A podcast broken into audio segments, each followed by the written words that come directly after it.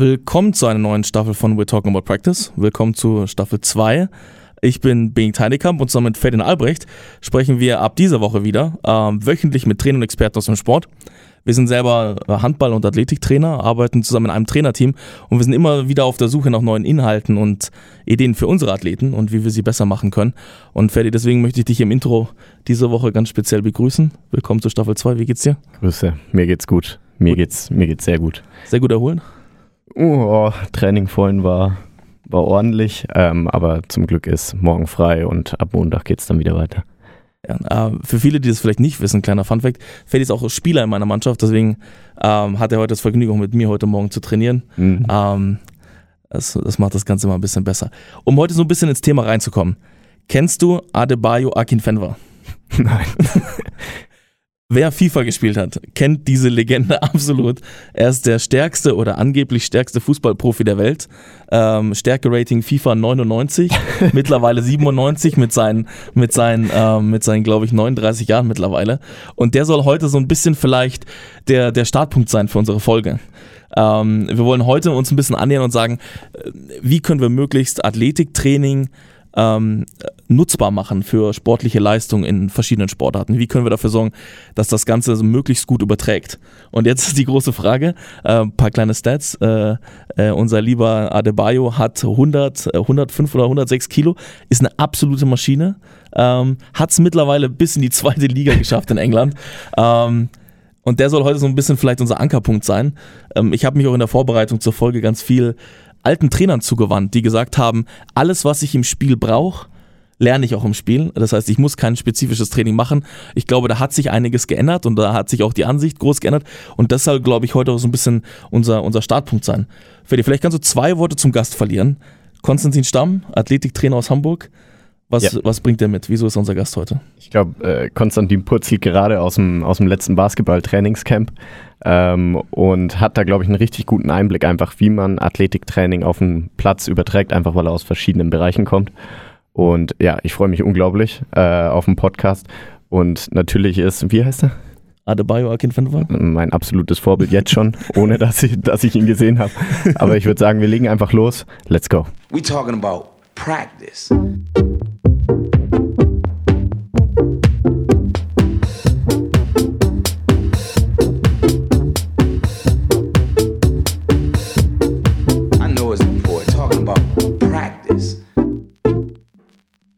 So, jetzt haben wir auch, auch Konstantin dabei. Schönen, äh, schönen guten Tag, Konstantin. Hallo, willkommen. Moin, hallo. Äh, du bist gerade in Hamburg wieder? Genau. Perfekt. Ähm, wir freuen, dass du heute dabei bist. Du bist der erste Gast der zweiten, der zweiten Staffel. Du hast ja unser Intro jetzt gerade schon gehört zu, zu Adebayo Akinfenwa. Kennst du ihn persönlich? Oder nicht persönlich, aber hast du ihn schon mal äh, gesehen auf einem Bild vielleicht? Nee, persönlich nicht und auch nicht auf dem Bild gesehen, aber ich fand es natürlich ganz witzig, äh, die Bewertung bei FIFA, Kann ich dir, die ja immer interessant sind. Der, der, der Kollege ist der einzige Spieler aus der vierten Liga in England, der ein eigenes Bild hat. Also sozusagen, den haben die eingeladen und sozusagen extra okay. sauber abgebildet. Das ist der einzige Spieler. ich glaube, der hat eine Wertung von, weiß ich nicht, 64, 59 oder irgendwie sowas. Das ist mal wieder, wenn, sich ein, wenn sich ein Footballspieler beim Soccer verirrt. Genau. Klassiker. Bevor wir, ich glaube, bevor wir so ein bisschen ins, ins Thema reinkommen, bevor wir damit starten, würden wir dir gerne auch mal die Möglichkeit geben, dich vorzustellen. Dafür haben wir unsere Kategorie eine Minute. Das heißt, Ferdi nimmt gleich eine Minute äh, per Stoppuhr auf. Ähm, und unsere Frage ist, wer bist du, was machst du und warum sind Burpees nicht ideal für Teamsportler? Bist du bereit, Konstantin? Yes. Okay, die Sehr Zeit gut. läuft in 3, 2, 1, let's go. go. Ja, wie ihr schon gesagt habt, Konstantin Stamm mein Name. Äh, ich bin Athletiktrainer seit einigen Jahren und mache jetzt seit letzten September noch die Ausbildung zum Physiotherapeuten. Das mache ich da aus dem Grund, dass ich sage, okay, viele Athleten verliert man nun mal an Verletzungen äh, so in der Saison und dann gibt man die immer ab und dann läuft das Training anders oder muss koordiniert werden und man weiß, da gibt es immer Verluste in der Kommunikation und ich sage, das ist ein Komplettpaket, was ich dann einfach gut anbieten kann, was interessant ist äh, und ich die Athleten auch länger bei mir haben kann. Ähm, ja, und Burpees, ja, das ist so eine Übung, äh, ich weiß, viele lieben sie, weil man sich fühlt, weil klar, jeder, der mal 50 Burpees am Stück gemacht hat, Herr Fun. So, aber ähm, jetzt für mich ganz spezifisch im Tennis- und Basketballbereich, wenn jetzt jemand, äh, sage ich mal, auf diesen Boden springen muss am Ende, wenn er es gut und schnell macht, Äh, ist natürlich auch eine Technikfrage, aber dann ist zum Beispiel auf dem Handgelenk einfach eine wahnsinnige Belastung, die, die man sicher ab und an mal haben kann, aber was nicht optimal ist. Und äh, ich, äh, das ist eine Kombinationsübung und ich denke immer, die einzelnen Teile, die es trainiert, kann ich besser in ihren Einzelteilen kombinieren, weil ich letzten Endes auch einen anderen Output sozusagen kriege, wenn jemand sich auf eine Bewegung konzentrieren kann, als wenn er alles auf einmal macht. Teamsportathleten kombinieren sowieso dauerhaft Übungen in ihrer Sportart und äh, ja, Burpees, äh, ich, ich sehe da einfach nicht äh, die, den, den hinreichenden Zweck, Kosten, Nutzen, dass ich sage, dass die, die integriere ich. Sehr gut. Eine Minute 30. das ist okay. Das ist okay. okay. Ähm, Jetzt haben wir aber eine Sache endlich mal geschafft. Wir haben es endlich mal geschafft, dass Ferdi nicht sagt, das ist eine Punktlandung, weil es war einfach deutlich mehr jetzt. Jetzt hast du das Ferdi. Aber es war auch gut. Natürlich war es gut, das, das stelle ich ja gar nicht in Frage. Gut. Wir haben eine neue Kategorie, die vor Funky Freshen Fragen.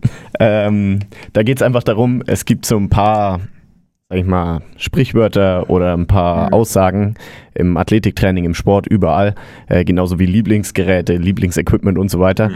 Um uns da einfach nochmal ein bisschen ranzutasten, äh, würde ich sagen, du kannst zwei ausführen äh, und zwei beantwortest du ein bisschen kürzer. Und ich schieße einfach mal los, ein absoluter Klassiker äh, kann Krafttraining langsam machen, wurde ich auch erst im äh, Trainingslager von uns ge gefragt und da bin ich jetzt echt gespannt auf deine Antwort. Also ich glaube, ähm, also ich glaube ja. Vor allen Dingen äh, kommt es extrem auf die Sportart an, ne? weil ich muss die verschiedenen Faktoren, die da einfließen, was ein Sportler können muss, mit einbeziehen.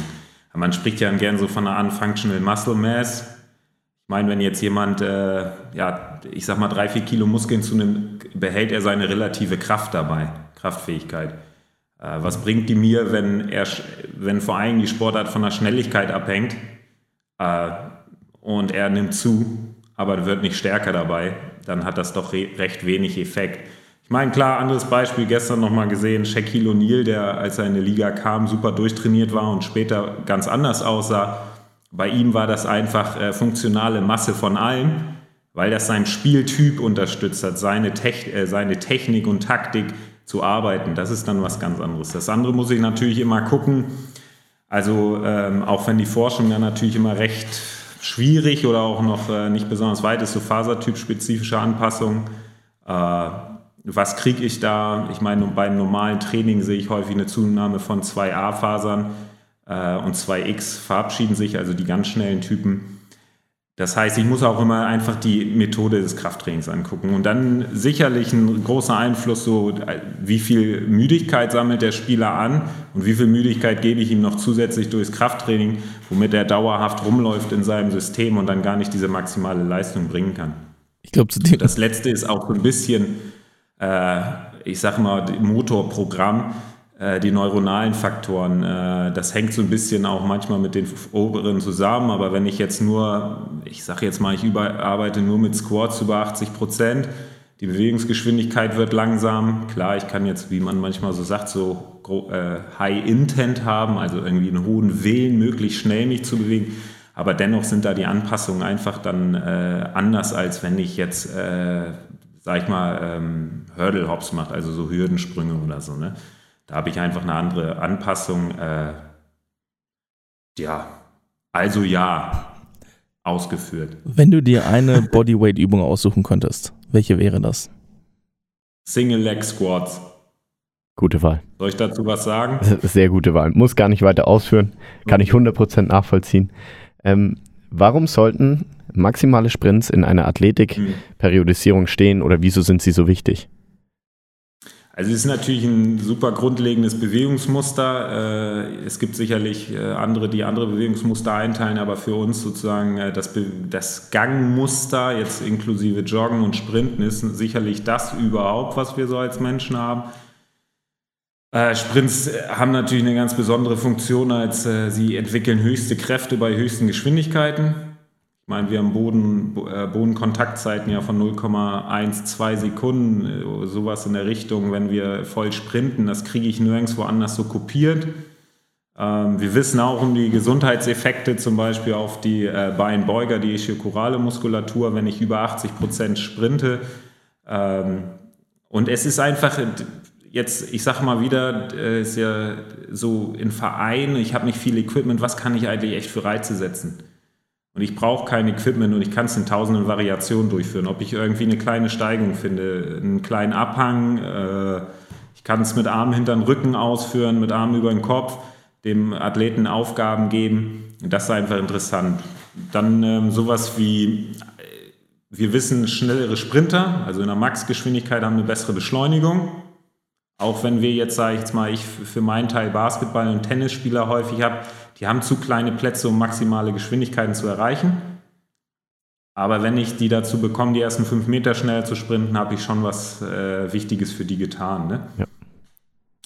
Deswegen sage ich auch immer, man muss sich ja unterscheiden, ob jemand jetzt sagt, manche sagen, sie machen maximales Sprinttraining, aber machen immer nur 0 bis 10 Meter Sprints.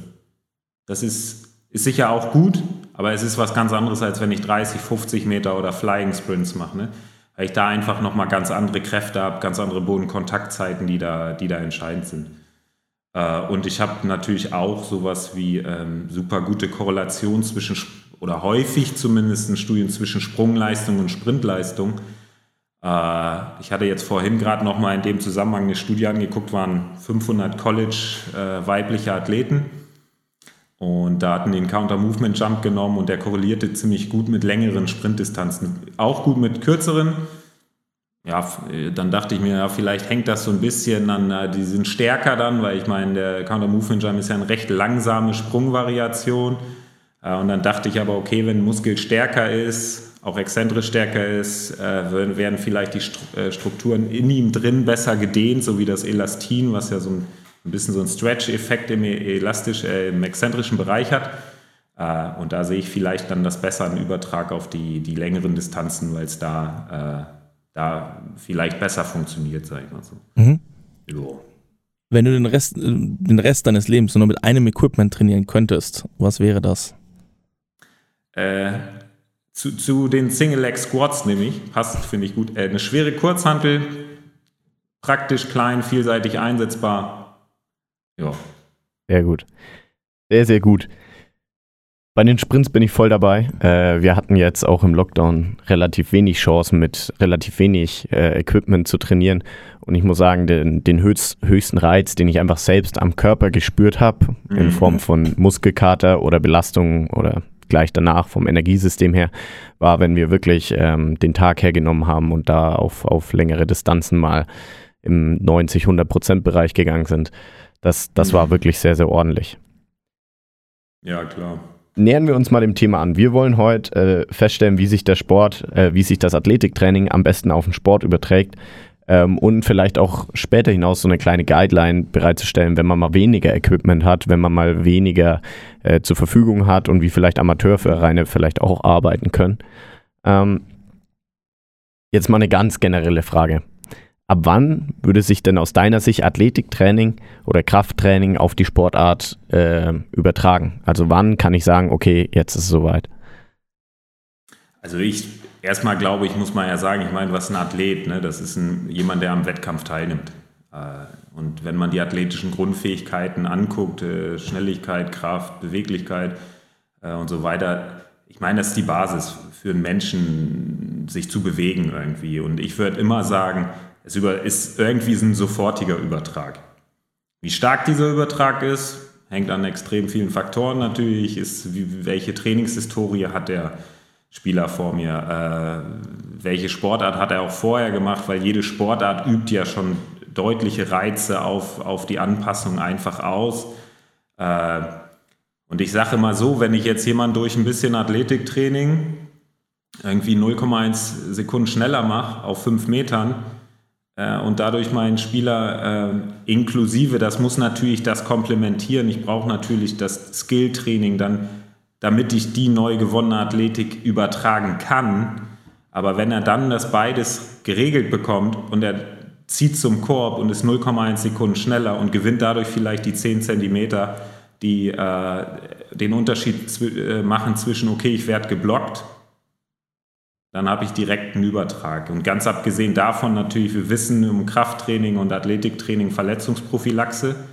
Äh, ich meine, der Zusammenhang ist recht stark gezeigt worden in vielen Studien, viel mehr als zum Beispiel Dehnen oder sowas. Äh, ich habe nichts gegen Dehnen und ich, äh, ich benutze das auch sicher wieder mehr, aber wir wissen einfach, da ist, da ist einfach, die, der Körper ist heftigen Voraussetzungen oder heftigen Sachen ausgesetzt und er muss das halt abfangen. Ne? Und wir wissen, stärkere Spieler äh, sind einfach auch schneller wieder fit zur nächsten Einheit.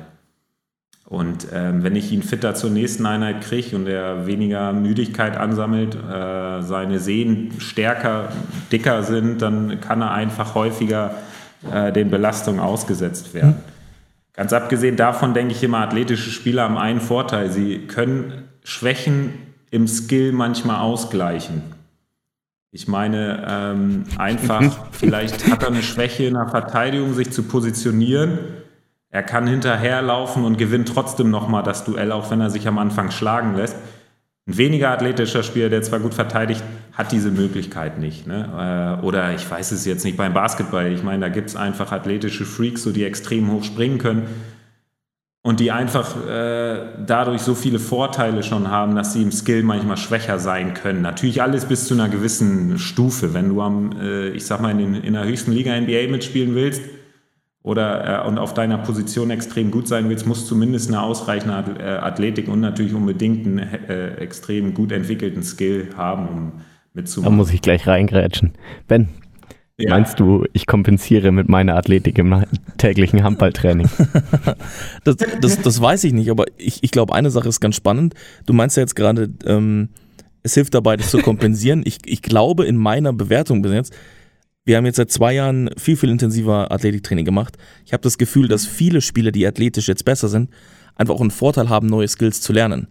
Da sehe ich zwei Punkte. Also einerseits, du bist erstmal in der Lage, viel mehr auszuprobieren. Du kannst verschiedene Distanzen ganz neu einfach erreichen und damit sozusagen auch neuen Skill einfach einarbeiten. Und ich habe das Gefühl, sie sind mehr belastbar und sie, sie erzielen einfach schnelle Erfolgsmomente, einfach weil sie vielleicht das in einem Moment ausgleichen können, aber sich viel mehr dann wieder darauf konzentrieren können, okay, was habe ich vielleicht gerade falsch gemacht, was kann ich gerade tun, anstatt der Spieler, der sozusagen sich Tag für Tag immer wieder quälen muss und sagen muss, okay, wie komme ich da langsam hin, weil sie vielleicht athletisch das noch nicht ganz können. Deswegen ist es vielleicht sogar ein Katalysator, um vielleicht auch neue Skills zu lernen mehr mhm. Belastung möglich, du kannst, du kannst äh, schnelle Erfolgserlebnisse erzielen und gefühlt einfach irgendwie ganz andere Bewegungsmuster ausprobieren und dadurch irgendwie dann besser werden. Eine Sache, die ich da super interessant finde, wir hatten einen Spieler, der hat, ähm, wir hatten jetzt lange Lockdown, ich glaube ein halbes, dreiviertel Jahr einfach nur Athletik gemacht. Und ich hatte einen Spieler davor, da war ich auch noch Handballtrainer, der konnte diesen Volleyball-Step und diesen Penultimate-Step, konnte nie so ausführen, dass er wirklich über die Arbeit rüberkommt. Und jetzt hatten wir ein Trainingslager und er hat praktisch einen Wurf nach dem anderen aus diesem Volleyballschritt rausgenommen, war immer über der Abwehr gestanden und, und konnte das Ding einfach immer jedes Mal reinschmeißen. Ich glaube, das ist so ein, mhm. so ein mhm. klassisches Beispiel.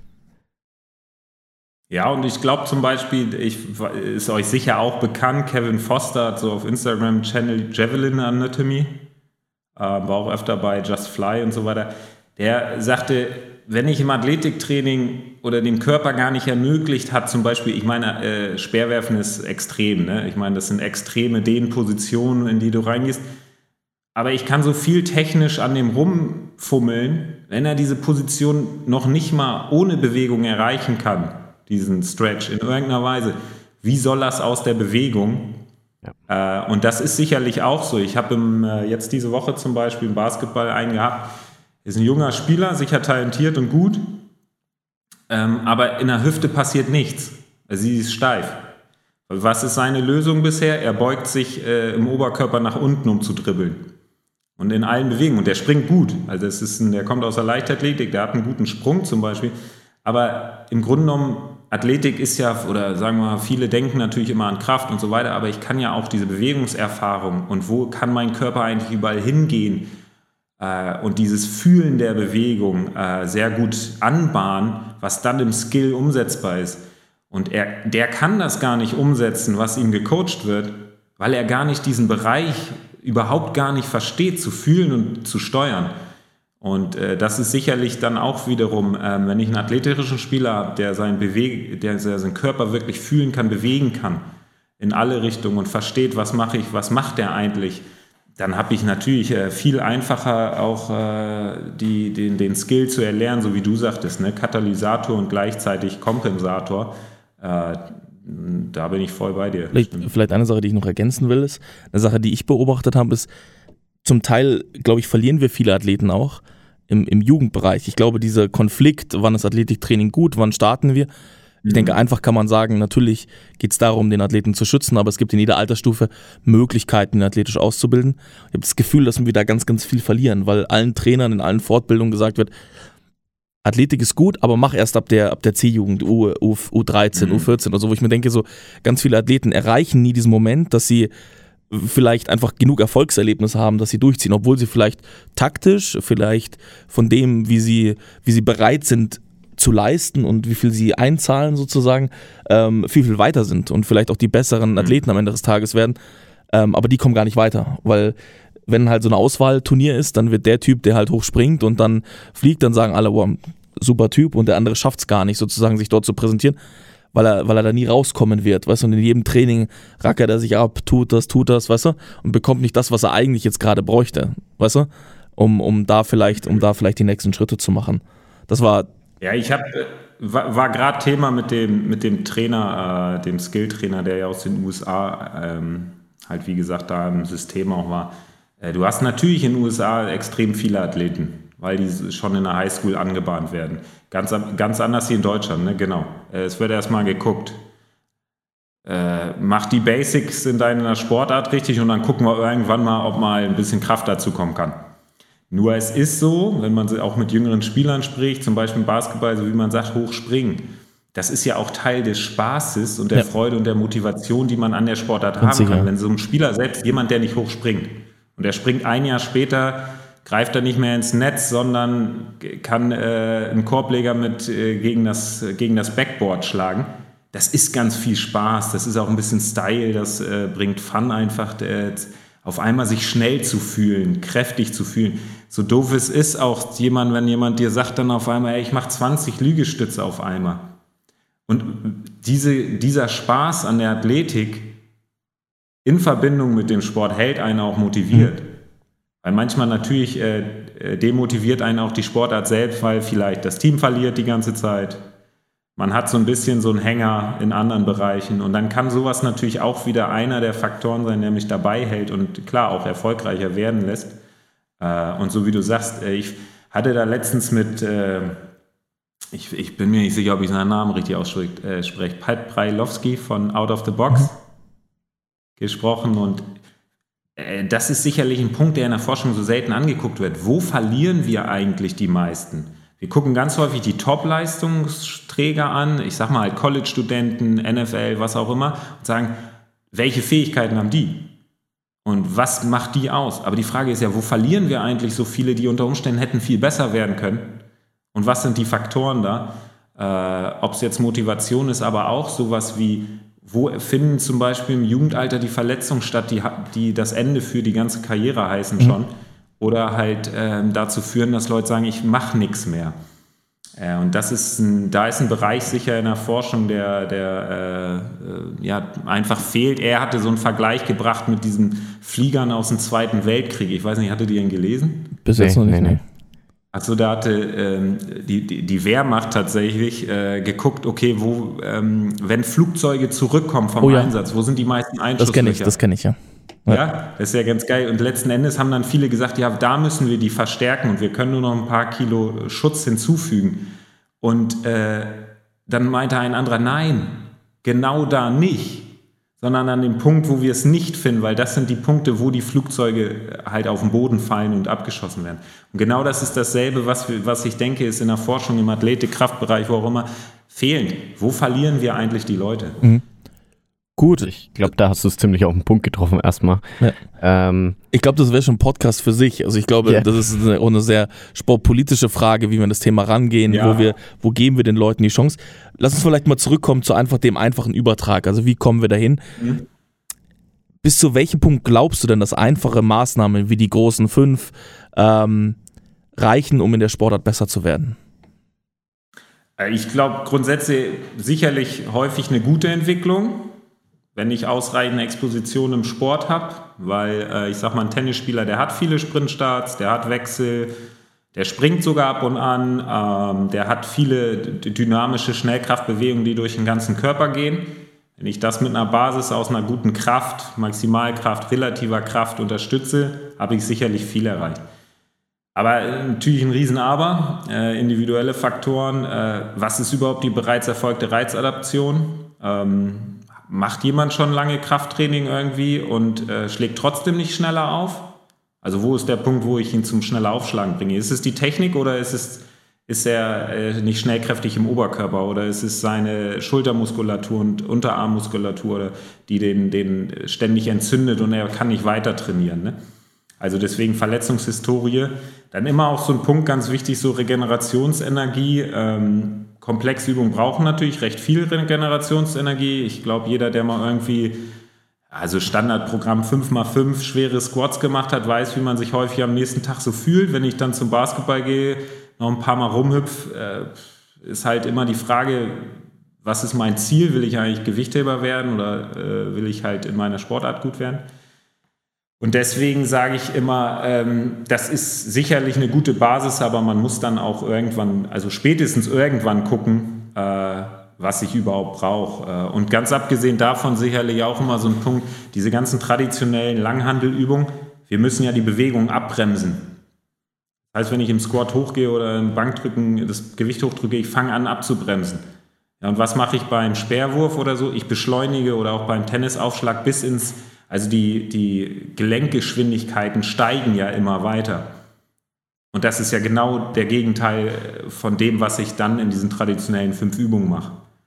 Äh, auch wenn sicherlich der Impuls, den ich am Anfang gab, jetzt eine neue Studie bei Gewichthebern, die zeigte, ähm, dass die erste Kraftentwicklung unten am Boden viel mehr vorhersagt, ob der, äh, wie hoch die, der, das Output, also das ge gehobene Gewicht ist, als der Isometric mit Thigh Pull, also der Second Pull. Weil äh, die vermuten, das ist jetzt eine Vermutung, recht neu natürlich, dass der erste Impuls zählt. Das heißt, wo kommt mein erster Impuls im Tennisaufschlag her? Aus den Beinen. Und der Rest, das ist sozusagen wie so ein Katapult oder Zwille, die, das die Kraft überträgt und die Geschwindigkeit natürlich von proximal nah an meinen Körper nach distal erhöht. Äh, da, aber und das ist halt letzten Endes, äh, ist da sicherlich deswegen der Übertrag, aber ähm, ich kann damit nicht ersetzen und deswegen wird es auch häufig nicht getan. Äh, ich sage jetzt mal wie plyometrisches Training oder äh, im, in Wurfdisziplin jetzt so äh, Medizinballtraining weil ich einfach, da ist sicherlich ein Unterschied einfach in der physiologischen Anpassung dann auch. Ne? Was wir jetzt bei uns im Verein machen, ist, wir arbeiten in der, in der B-Jugend, ist es praktisch das Ziel, erstmal das erste Ziel, diese fünf hinzubekommen, weil die noch nie irgendwie die Technik gelernt haben in verschiedenen Lifts. Das heißt, ich äh, baue das immer so auf, dass man praktisch kurze Vorübungen hat, um dann zur Hauptübung mhm. zu kommen. Und das Endziel ist es jetzt eigentlich dann aber schon in der A-Jugend so weit zu sein, im zweiten Jahr A-Jugend, dass man anfangen kann, mit Contrast-Sätzen zu arbeiten, irgendwie Deadlifts, dann mhm. geht es in High-Pull und dann Medizinballwurf oder solche Sachen. Ähm, was ich aber immer ganz interessant finde, ist bei den, bei den fünf Hauptliften, dass man die ja trotzdem irgendwie immer noch mit gewissen Parametern überladen kann. Ob das jetzt ist, dass man den Athleten erstmal vorgibt, fünf Sekunden nach unten zu gehen, ähm, also die Eccentric-Phase einmal ein bisschen mehr auszunutzen.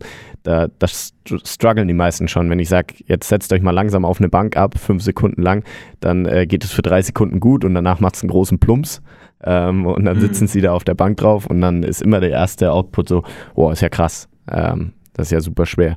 Das finde ich ganz interessant, dass man die auch tatsächlich relativ weit ausreizen kann, wenn man jetzt sagt, ich habe irgendwie nicht das restliche Equipment, sondern ich kann da wirklich anfangen und sagen, okay, Jetzt machst du mal wieder einen Isometric Hold, whatever.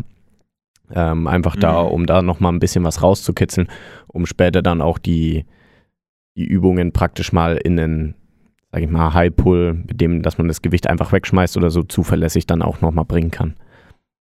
Ja, und ich kann natürlich auch recht simpel, ich sag mal bei Squats, wenn ich jetzt Squats mache, ein paar Bänder rumhauen und ich muss weiter bis oben beschleunigen. Ja. Ne?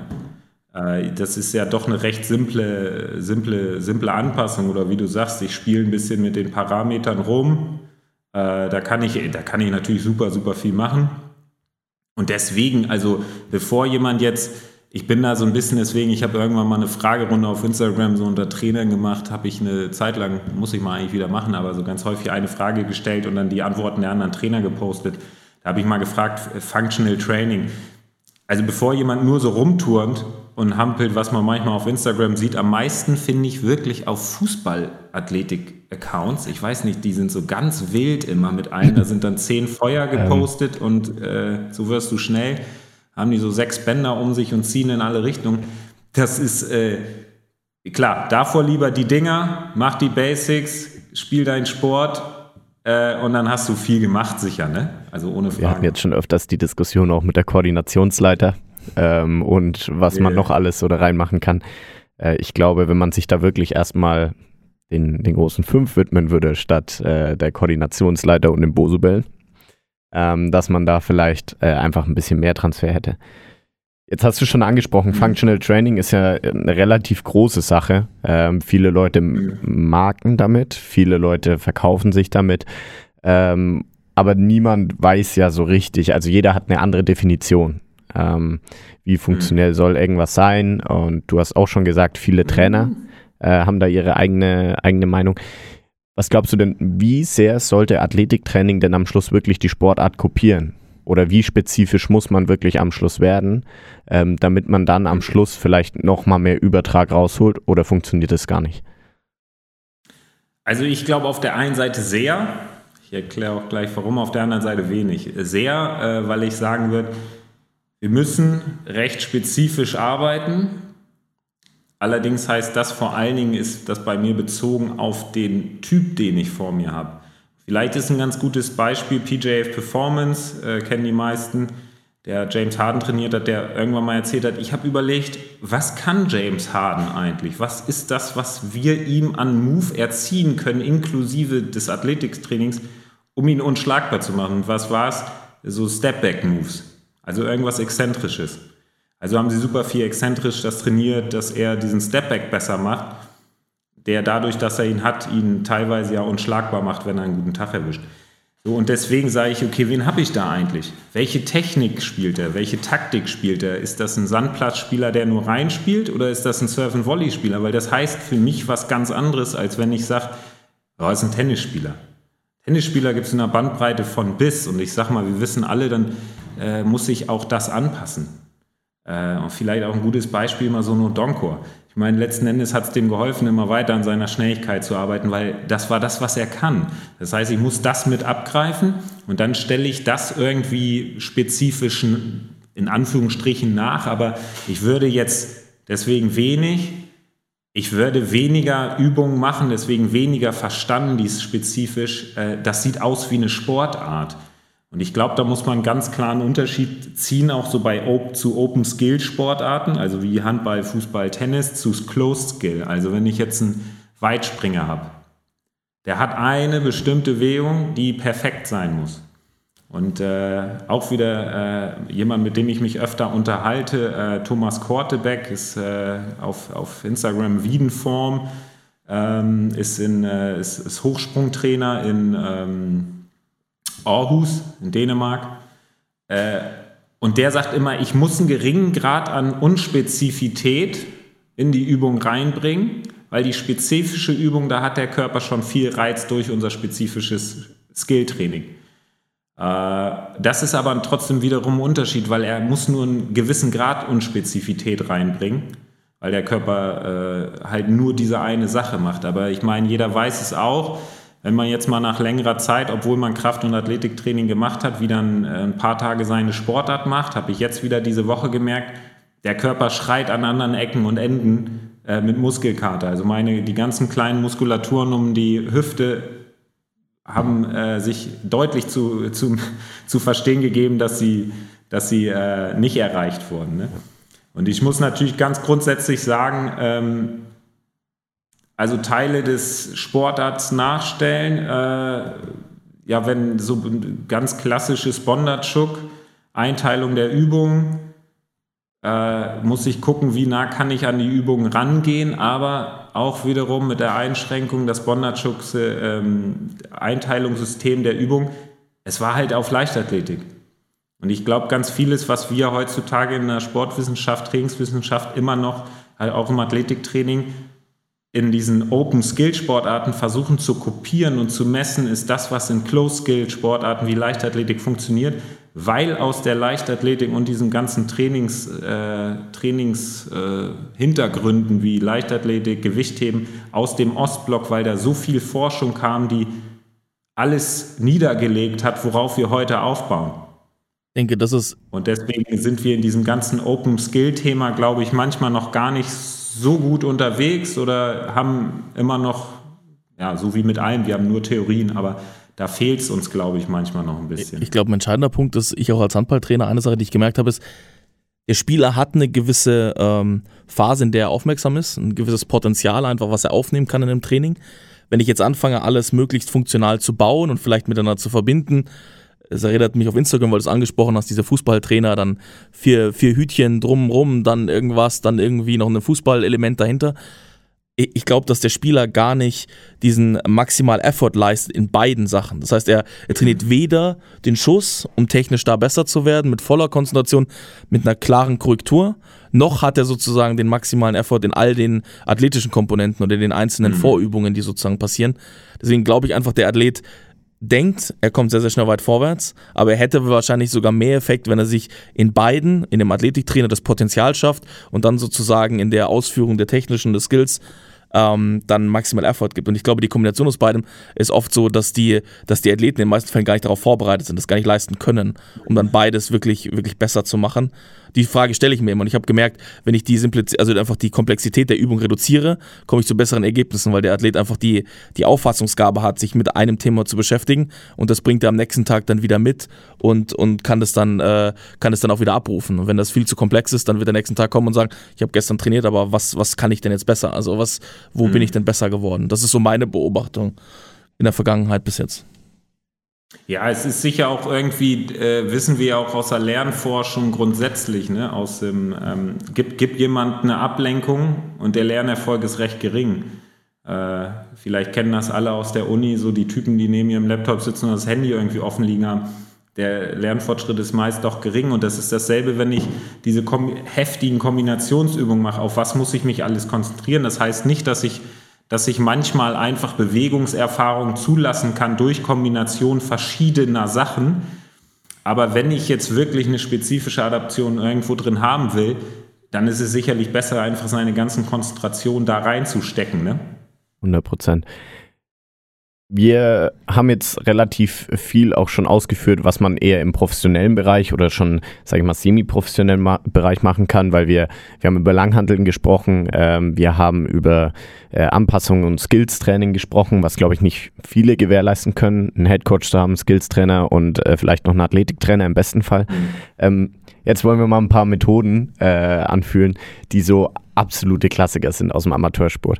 Ich würde zum ersten Mal den Kraftzirkel nehmen. Äh, das, der Klassiker, jede Station, irgendwie 30 Sekunden, 30 Sekunden Pause, dann kommt die nächste Station, was im Amateurtraining meistens eher eingeworfen wird, als wirklich geplant wird, äh, langfristig. Glaubst du, diese, diese Kraftzirkel, ich meine, es ist sportartspezifisch, ähm, ob das einen Übertrag gibt oder nicht, aber allgemein bist du sagst du lieber das als gar nichts oder dann doch lieber einfach nur Handball, Fußball, Basketball spielen? Also, ähm, ja, kennt man ja selbst so aus seiner Trainingsgeschichte, ne? ja. ähm, wo dann irgendwie ein Trainer dachte, das wäre dann der, der Killer nochmal. Aber also ich glaube auch wieder auf Bondarchuk, wenn man seine, seine, äh, seine Wortwahl da nehmen will, so als allgemeine Vorbereitung, so, das ist sicher okay manchmal. Es ist ja auch Zeit, äh, Ressourcen schon von der Zeit her, wenn jetzt ein Team, so ein Amateurverein zweimal die Woche anderthalb Stunden trainiert und der Trainer hat immerhin den Gedanken, Mensch, ich will ein bisschen auch was für deren allgemeine Kraftfähigkeit tun. Ich mache jetzt hier am Ende des einen Trainingsviertelstunde den Kraftzirkel. Ist ja schon mal okay. Aber es, es, es, äh, es ist natürlich sehr begrenzt im Übertrag. Also ich mache das manchmal so, wenn ich sage, okay, heute mal ein bisschen isoliert Chor. Einfach Spieler sind müde, äh, lass uns ein bisschen Chor machen, komm, wir legen uns in den Kreis, jeder darf eine Übung aussuchen. Einfach so, dass sich die manchmal ja auch fühlen nach dem Training, wow, ich habe richtig was getan. Und dabei habe ich sie durch den Zirkel gar nicht so ermüdet, weil es halt nur isoliert ein bisschen im Chorbereich war. Äh, also manchmal so ein bisschen dieses psychologische Spiel, oh ja, wir haben heute richtig was getan, weil viele Spieler zum Beispiel, habe ich immer die Erfahrung gemacht, wenn du jetzt irgendwie, ich sag mal, du machst 5 mal 30 Meter Sprint. Die sind danach ja manchmal gar nicht müde. Sollen sie ja auch eigentlich gar nicht. Aber dann fühlen die sich nicht gut, weil sie sagen, ey, ich merke nichts. Ja, und dann hängst du dahinter so einen kleinen Kraftzirkel für den Chorbereich, sodass da mal der äh, Bauchmuskel einmal brennt und die gehen glücklich nach Hause. Ich mache das zum Beispiel auch manchmal so ein bisschen äh, so im Schulterbereich oder so bei Tennisspielern, dass ich ein paar ähm, Übungen hintereinander hänge. Aber grundsätzlich, ja, ich bin da kein Riesenfan von. Ich glaube, als allgemeine Übung kann man das mal machen, bisschen Spaß haben, äh, aber es ist natürlich jetzt nicht, man darf nicht denken, dass ich jetzt durch einen allgemeinen Kraftzirkel, den man so kennt, irgendwie den, den echt super Athleten oder das Maximale aus meinen Athleten rausholen kann. Das äh, ist, glaube ich, nicht Ich denke, ich denk, die, die Krux ist ja auch, wie du es gesagt hast, es geht um allgemeine, das allgemeine Fitnesslevel, die allgemeinen konditionellen mhm. Fähigkeiten, die ich einfach weiß ich, ein bisschen ja. nach oben schiebe. Das ist ja das gleiche mit theoretisch dem, dem Waldlauf oder dem, äh, was, was man immer machen will. Ich denke, die Athleten fühlen sich besser. Sie haben erst ein besseres Gefühl, mhm. weil sie einfach besser trainiert sind. Ich glaube, dass der Übertrag auf die Sportart sehr gering ist. Und ich glaube, viele Trainer sagen halt, ja, okay, meine Athleten können jetzt irgendwie ein bisschen länger laufen oder sowas und äh, haben sich gesteigert, haben ein besseres Gefühl und damit habe ich den Trainingserfolg. Ich glaube, was man nicht sieht, ist halt vielleicht das vergebene Potenzial zu anderen Methoden vielleicht. Vielleicht ist das so der, der Knackpunkt am Ende des Tages. Ja. Also wahrscheinlich wird kein Spieler irgendwie viel höher springen oder sowas und viel effektiver werfen oder besser aufschlagen oder sowas. Aber ich glaube, viele Trainer sehen es halt immer noch so als, habe sie jetzt einfach, äh, einfach, sind athletisch oder konditionell besser und damit, damit mhm. haben sie ein besseres Gefühl und damit habe ich jetzt eine gute Vorbereitung gemacht.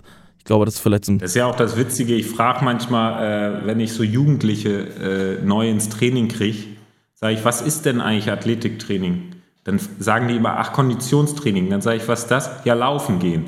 Ich meine, das ist ja immer noch der Standardstellenwert für die meisten Amateurvereine. Okay, zusätzlich zu meinem eigentlichen Sport, ich gehe joggen und mache ein bisschen Rumpf und so weiter und dann ist okay. Äh, und da ist sicherlich äh, ein Fehler drin oder äh, nicht, ja, so wie du sagst, eher das, das, das Potenzial einfach nicht ausgeschöpft, weil ich kann so viel mehr machen. Wenn ich jetzt echt untrainierte Nachwuchsspieler habe und ich mache ein bisschen diese, dieses Circle oder auch mal mit dem anderen, man kann ja auch mal sagen, okay, heute mache ich mal so ein Tabata-Ding, einfach mal als Abwechslung, um im Kopf woanders zu sein dann habe ich ja auch irgendwie eine mentale Belastungsfähigkeit, die ich vielleicht manchmal trainieren kann. So, obwohl alles brennt, ich mache nochmal. Aber auch da gibt es bessere Methoden wie äh, so Extreme Isometrics oder so, einen Ausfallschritt lange halten. Äh, das halte ich für sehr viel sinnvoller, ähm, als jetzt irgendwie da äh, ja, so Tabata, ich bin im Fitnessstudio und äh, habe laut Musik und werde angeschrien. 100 Prozent, ja. Ich habe einen Take äh, für Amateurvereine und ich würde gerne wissen, was du darüber denkst. Ähm, wir hatten uns mal hingesetzt, das ist schon, oh Gott, ich glaube 15, 16, 17 Folgen her ähm, und haben mhm. über, darüber geredet, wie es ist, wenn man wieder auf, aus dem Lockdown kommt.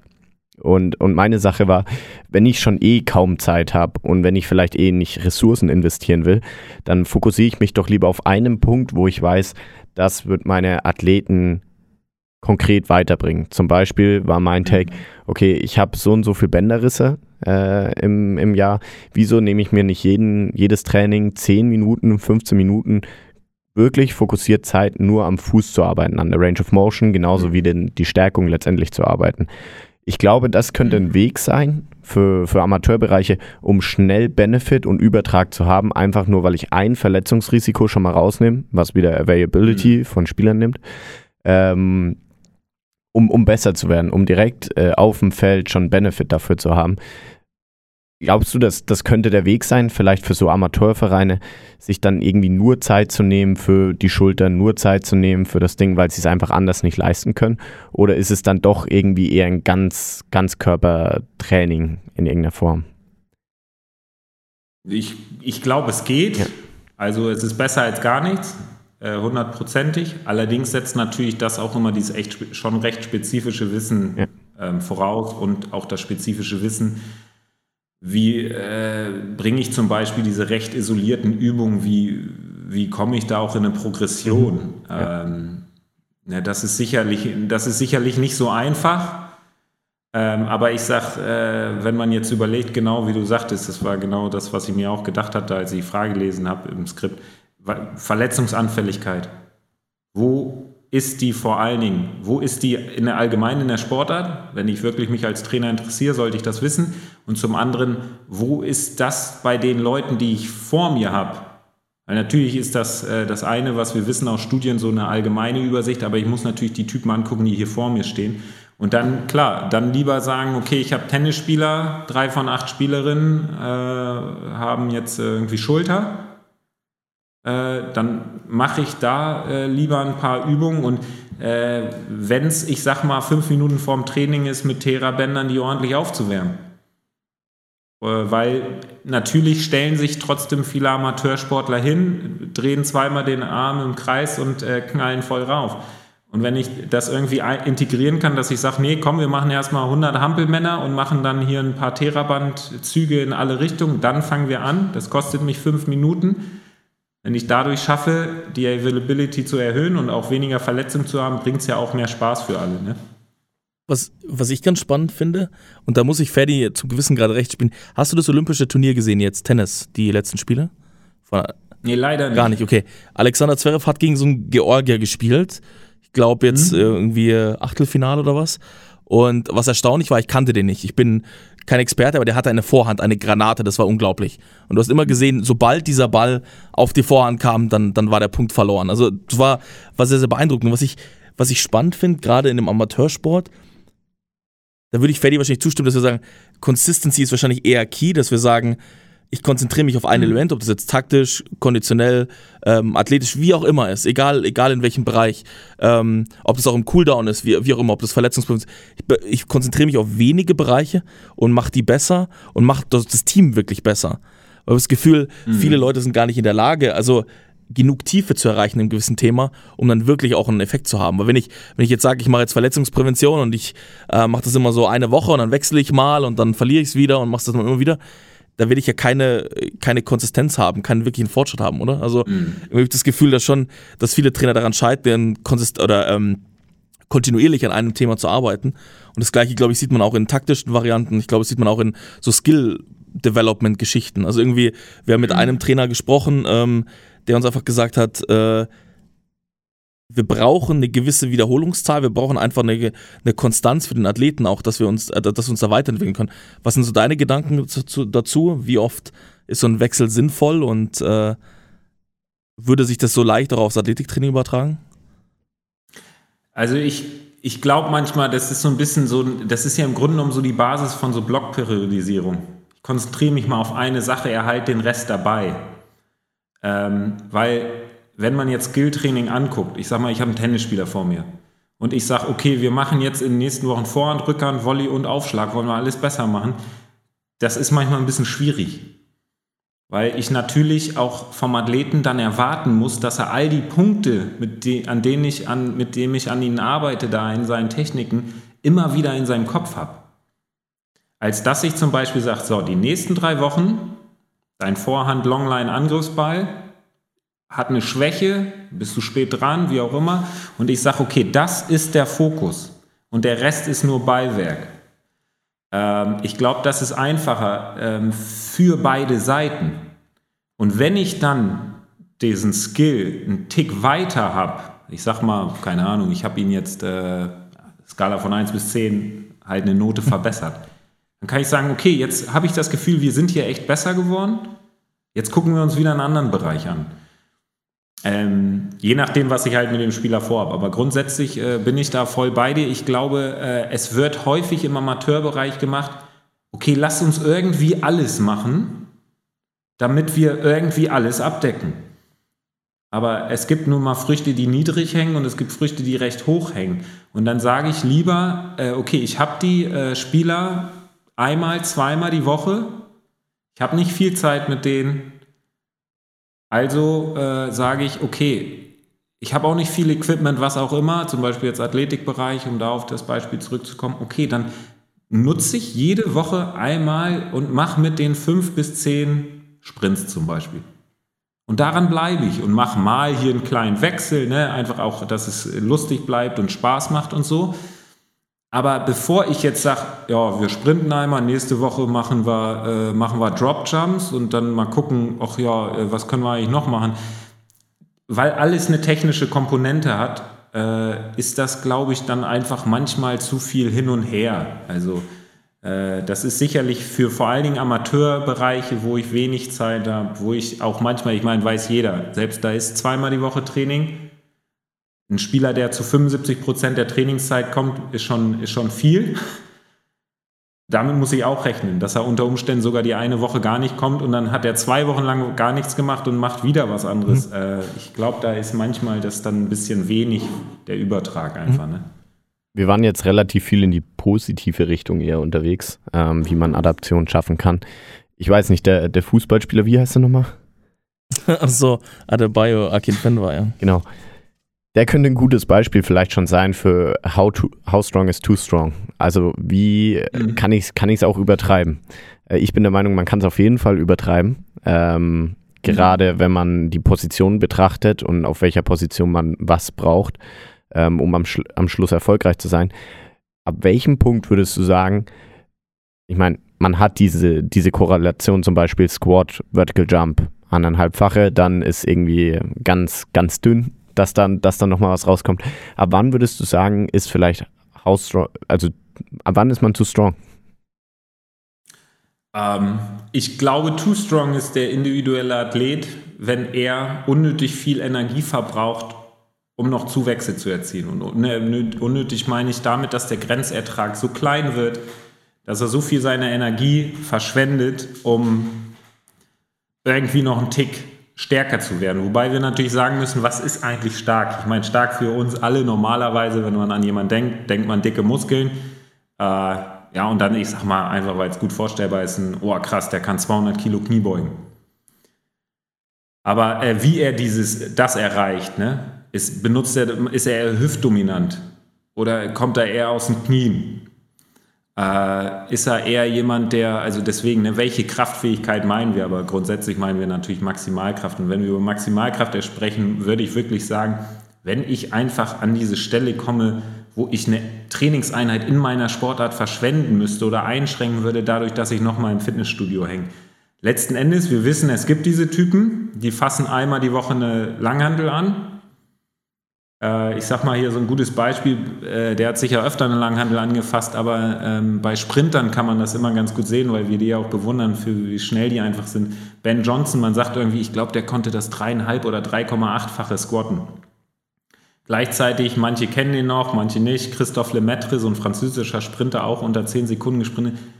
Der sah dagegen aus wie so ein Schmalhannes. Ne? Klar war der definiert, aber es war ein schmaler Typ. Oder André de Grasse, kan kanadischer Sprinter äh, und dann guckt man sich ein anderer heutiger Sprinter, den auch viele kennen, der ist recht aktiv, auch so in den Social Media, Harry Akins äh, aus England, das ist so ein Bulle. Aber die Frage ist ja offensichtlich, erreichen sie beide über die verschiedenen oder die verschiedenen Sprinter, über verschiedene Trainingsarten diese extremen Geschwindigkeiten.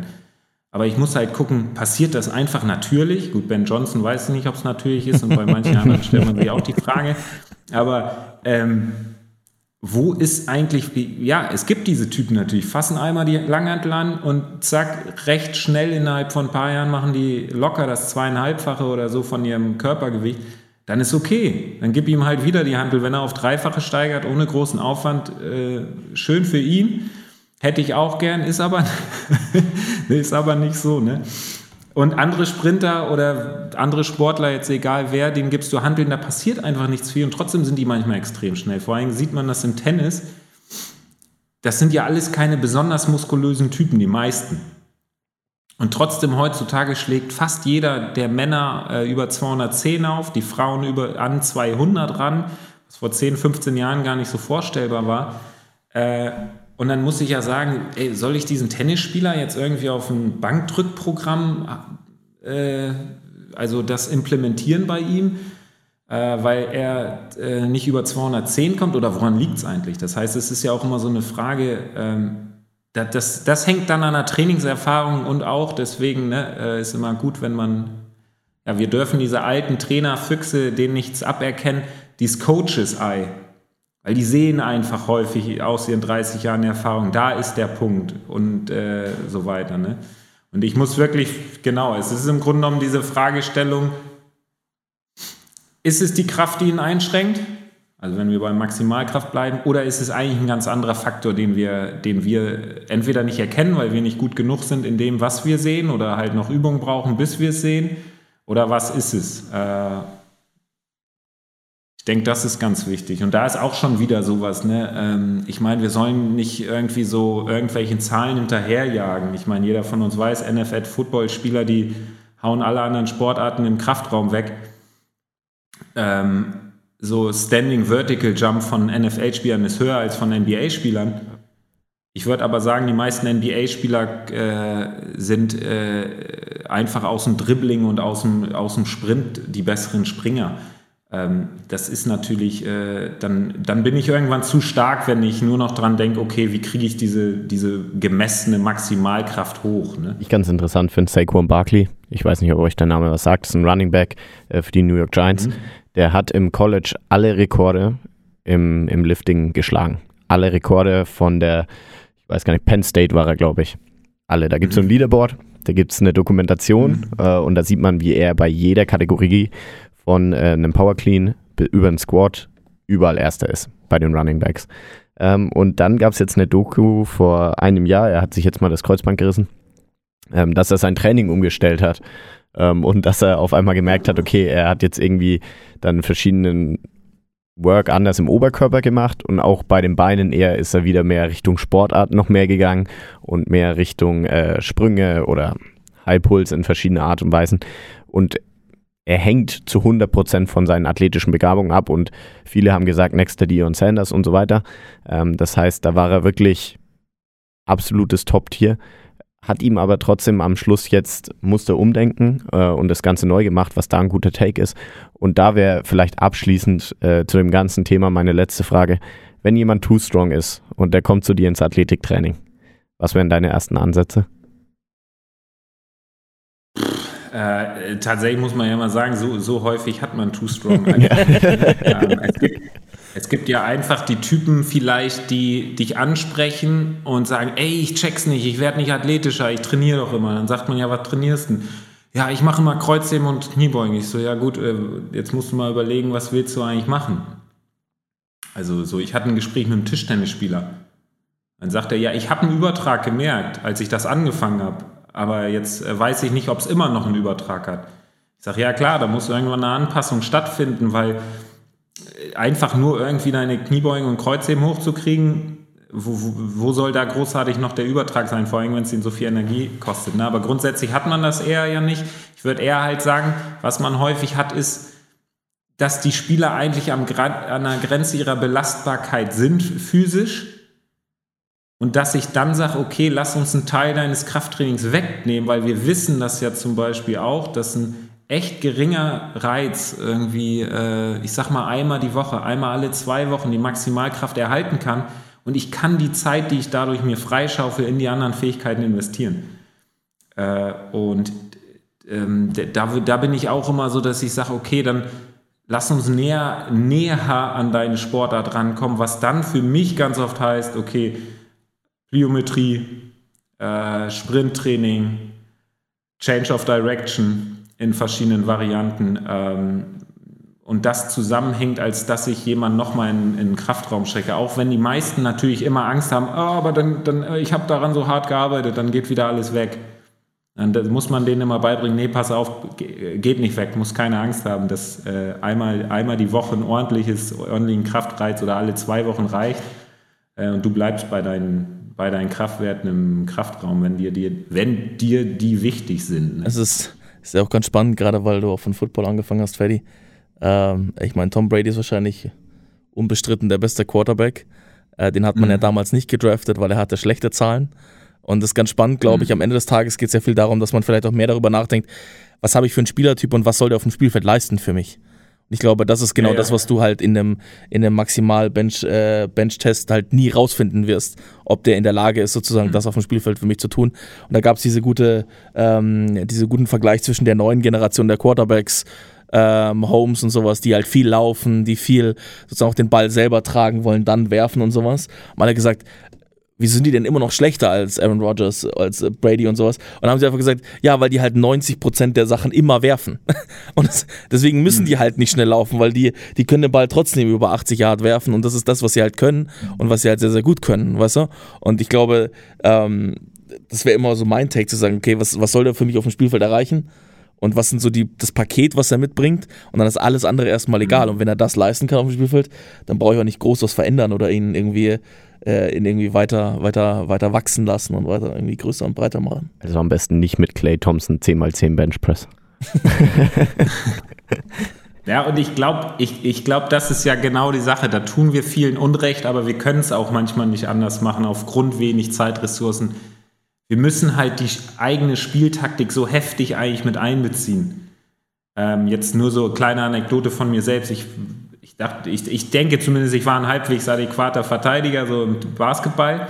Ganz häufig war das, weil ich war recht, recht schnell und stabil und was ich meist geschafft habe, ist, wenn der Spieler auch einmal mir mal vorbeiging, außer er war zu schnell, was auch passierte natürlich, äh, dann konnte ich nochmal meine Brust dazwischen tun. Die sind gegen mich gelaufen, weil die meisten auf den kleinen Positionen ein bisschen schwächer waren und leichter und sind dann einfach aus ihrem Gleichgewicht gekommen. Das heißt, wenn ich so einen Spieler habe, natürlich ist für den wichtig, dass er seine Kraft und Stabilität, wenn man das so sagen will, erhält. Gleichzeitig habe ich jetzt mit dem Skills-Trainer gesprochen, der meinte, er kam, äh, ich glaube, hier nach Deutschland und dann in die, ich glaube, zweite Bundesliga und er dachte, oh, okay, jetzt mache ich mal mehr Krafttraining. Er meinte, er wurde schlechter. Ja. Warum? Er war Athlet durch und durch, aber äh, halt sprungtechnisch gesehen. Er meint, das Krafttraining hat ihn tatsächlich, dann äh, um zurück zum Anfang zu kommen, langsam gemacht. Nächste Saison ist er einfach nur noch schwimmen gegangen, äh, Mobility-Sachen, hat eigentlich recht viel Basketball gespielt und gesprungen und so. Und er meinte, er war wieder viel besser. Also deswegen, und da tun wir leider vielen Unrecht, einfach weil wir nicht die Zeit haben, jeden individuell zu betreuen. Aber ich muss halt eigentlich genau das, was die Taktik von meinem Spieler ist, äh, unterstützen durchs Krafttraining. Und das wird häufig noch nicht gemacht, glaube ich. Und deswegen, äh, Tennis ist auch immer so ein super Beispiel halt, ähm, weiß nicht, wenn ihr euch ein bisschen auskennt, John, John Isner oder Eisner, ist so ein Aufschlagmonster. Natürlich muss ich sein Aufschlagmonster durch sein Krafttraining unter, un, unterstützen. Und dann muss ich einen Nadal ganz anders unterstützen. So, ne? Und das, äh, das ist entscheidend. Und ich muss natürlich auch wieder gucken, wo verliere ich ihn am wahrscheinlichsten. Nadal meinten immer alle, ach, seine Knie gehen kaputt und so weiter. Äh, ist nicht passiert, was schön für die Tenniswelt ist. Ähm, und deswegen äh, müssen wir da da ist wieder so dieses, diese doofe Antwort, it depends, so wichtig, ohne dass sie als Ausrede oder Vereinfachung genutzt werden soll. Ne? Ich glaube, das war ein, war ein, sehr guter Abschluss zu dem Thema. Wir haben am Ende unseres Podcasts immer eine Frage. Ähm, die kannst du aus Trainersicht, aber auch aus deiner eigenen Sportkarriere beantworten. Und zwar ist die sehr, sehr simpel. Was ist dein größtes sportliches Ziel?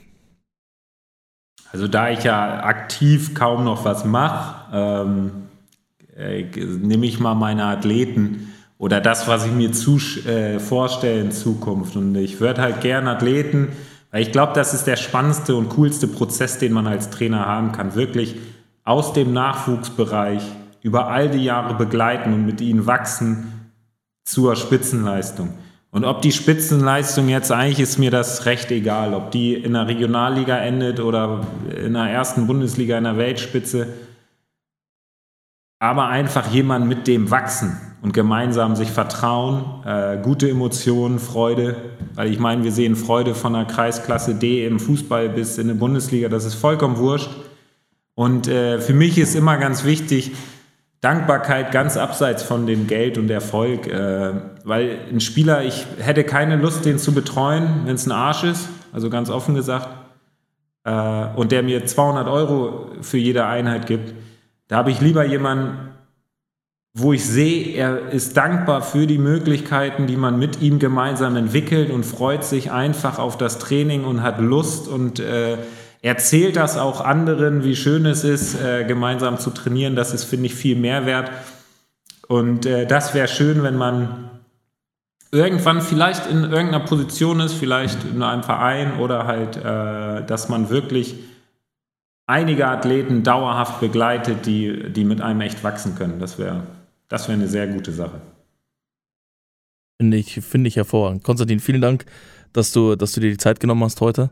Äh, ich glaube, es war genau das, was, ähm, was viele Trainer auch gebraucht haben, mal so, ein, Überblick, gerade auch ein bisschen in der Theorie, dann in der Praxis. Wir geben immer gerne unseren Gästen die Möglichkeit, einfach ähm, ihre Kontaktmöglichkeiten oder wie Athleten, Trainer dich erreichen können. Vielleicht willst du dazu was, äh, was scheren. Wie, wie kann man dich erreichen? Wie sollen dich Leute erreichen? Welche Leute sollen dich erreichen? Also äh, ganz klassisch über die Webseite athletiktrainer-coco.com. Coco ist mein Spitzname von Konstantin schon seit dem Kindergarten, deswegen fand das ganz witzig, Coach Coco. Instagram, Athletes Coach Coco. Ähm, Hamburg und Umgebung natürlich am besten. Ich bin, also wenn jetzt jemand äh, drauf drängt und unbedingt will, äh, kann man sicher auch mal über Online-Training ein bisschen was gucken, aber grundsätzlich bin ich einfach so ein Face-to-Face-Typ. Ich mag das, wie gesagt, dem jemand in die Augen zu gucken und mit ihm zu, zu sprechen und zu trainieren über einen längeren Zeitraum. Ähm, genau, in Hamburg. Äh, klar ist mein Fokus irgendwie äh, Spielsportarten. Aber wie gesagt, ich hatte auch schon andere und ich freue mich über alles, weil für mich ist egal was, als ich zum Beispiel die Balletttänzerin hatte. Ich habe mir erstmal ein paar Stunden lang Ballettvideos angeguckt, war zwar ein paar Mal im Ballett, aber habe mir echt so Slow-Mo-Videos angeguckt und ich liebe Lernen, ich liebe neue Dinge und deswegen, ähm, ja, einfach melden und ich bin dann, ich antworte möglichst immer. Nein, ich antworte immer. Sehr gut. Dann wünsche ich dir noch einen entspannten Tag. Äh, hau rein. Dankeschön. Ich hoffe, wir hören uns nochmal und. Ja, sehr gerne. Vielen lieben Dank auch an euch und alles Gute. Genau, man, man hört sich. Alles klar, Konsti. Ciao, ciao. Bis zur nächsten Folge. Ciao. Ciao. Ihr habt gerade die neueste Folge von We Talking About Practice gehört. Wenn ihr weitere Informationen zu unserem Gast sucht, hilft ein Blick in die Shownotes. Dort findet ihr alle wichtigen Links und Kontaktinformationen. Ebenso freuen wir uns über eure Wünsche und Anregungen. Schickt uns euer Feedback unter podcast.blindside.pro oder Blindside App auf Instagram. Wir hoffen, es hat euch gefallen. Bis zur nächsten Episode bei We're Talking About Practice. Euer Ferdi und Ben.